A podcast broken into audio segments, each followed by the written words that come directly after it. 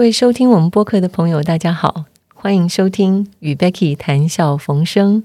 我是这个节目的创办人，也是主持人 Becky。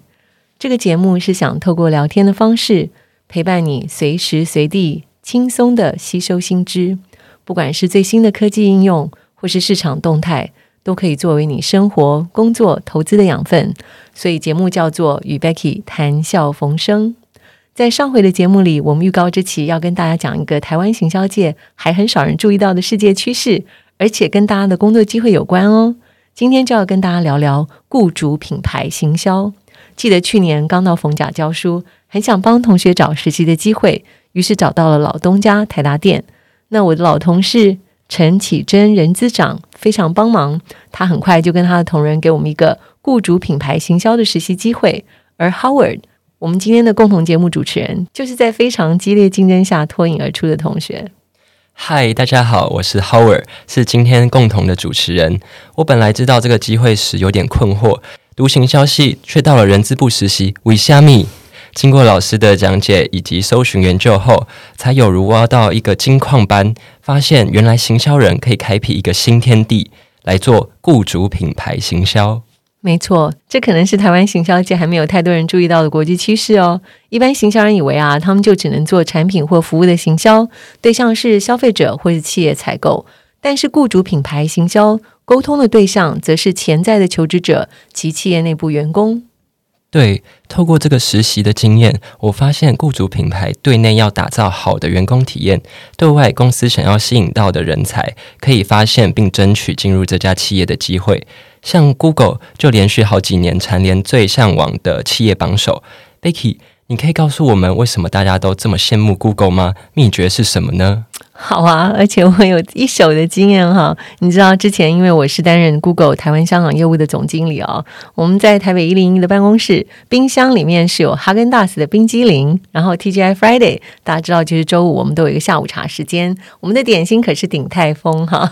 然后呢，办公室还有按摩室，还有 We 的 Playroom，还有 Foosball，你知道 Foosball 是什么吗？是那个可以。对打的那个吗？对对对，就是那种桌上的那个足球哈，那打起来还乒乒乓乓蛮热闹的。对，所以呢，当然还有很重要的就是呃，宠物友善的政策啊，在我们美国总部呢，啊，员工可以带狗狗、猫猫任何宠物上班。有一年的四月一号早上，员工们接到一个紧急求救的 email，说他的蟒蛇不见了，请大家赶快帮忙找。然后立刻有人回 email 说：“哎，今天是愚人节哈，我们大家不要上当哦。”结果 不久，蟒蛇主人立刻跪求大家说：“是真的。”顿时一堆人汗毛直竖，想象那个蟒蛇正在员工办公室里面四处流窜当中。哇，真的是太有趣了吧！真是不可思议，难怪这么多人打破头想挤进去 Google。嗯，所以啊，你知道 Google 这招真是先知灼见。我记得在第一任台湾分公司业务总经理任内啊，一个职缺往往都有上千人来应征。那两位创办人也语重心长的提醒我们，还是要慎选人才，因为这些人都会形成公司的 DNA。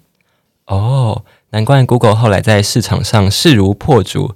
看来把雇主品牌做好，真的是对公司的发展无比重要。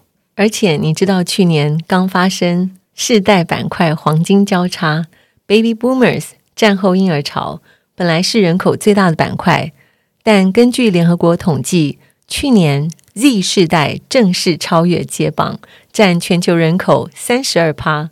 而 Z 世代的价值观、生活形态、兴趣、对职涯发展以及未来的规划，早就变得不同了。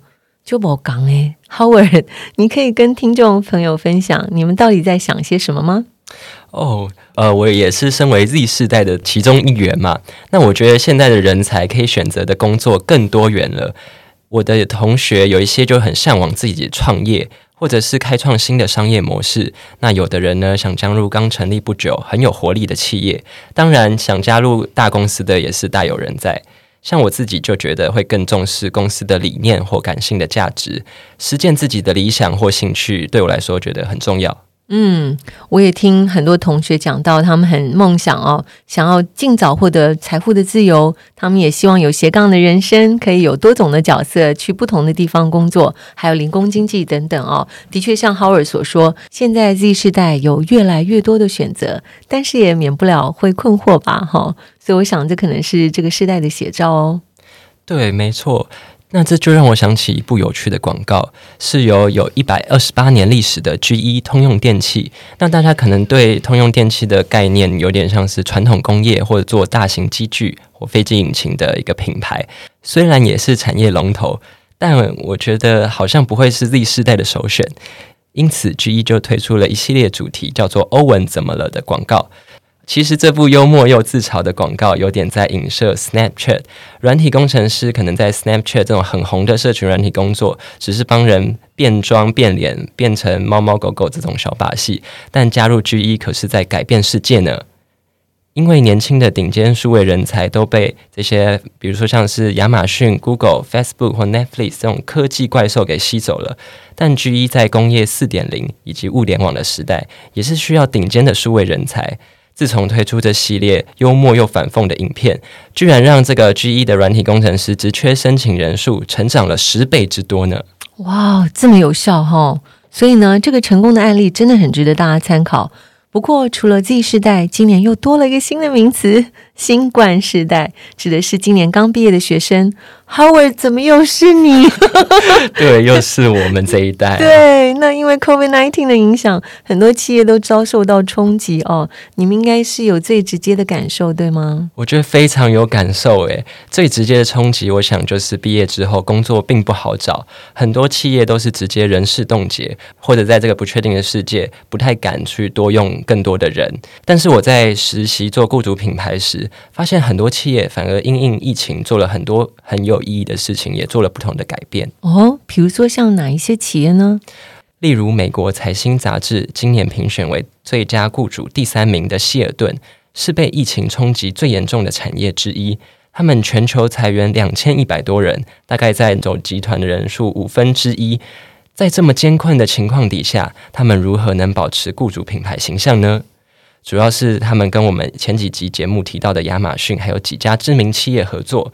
因为电商在这波疫情业绩仍然大幅成长，为这些员工找出路，不至于影响家庭生计，并欢迎这些员工等到情况好转之后可以回国。同样，这次财新杂志评选为最佳雇主的还有 DHL。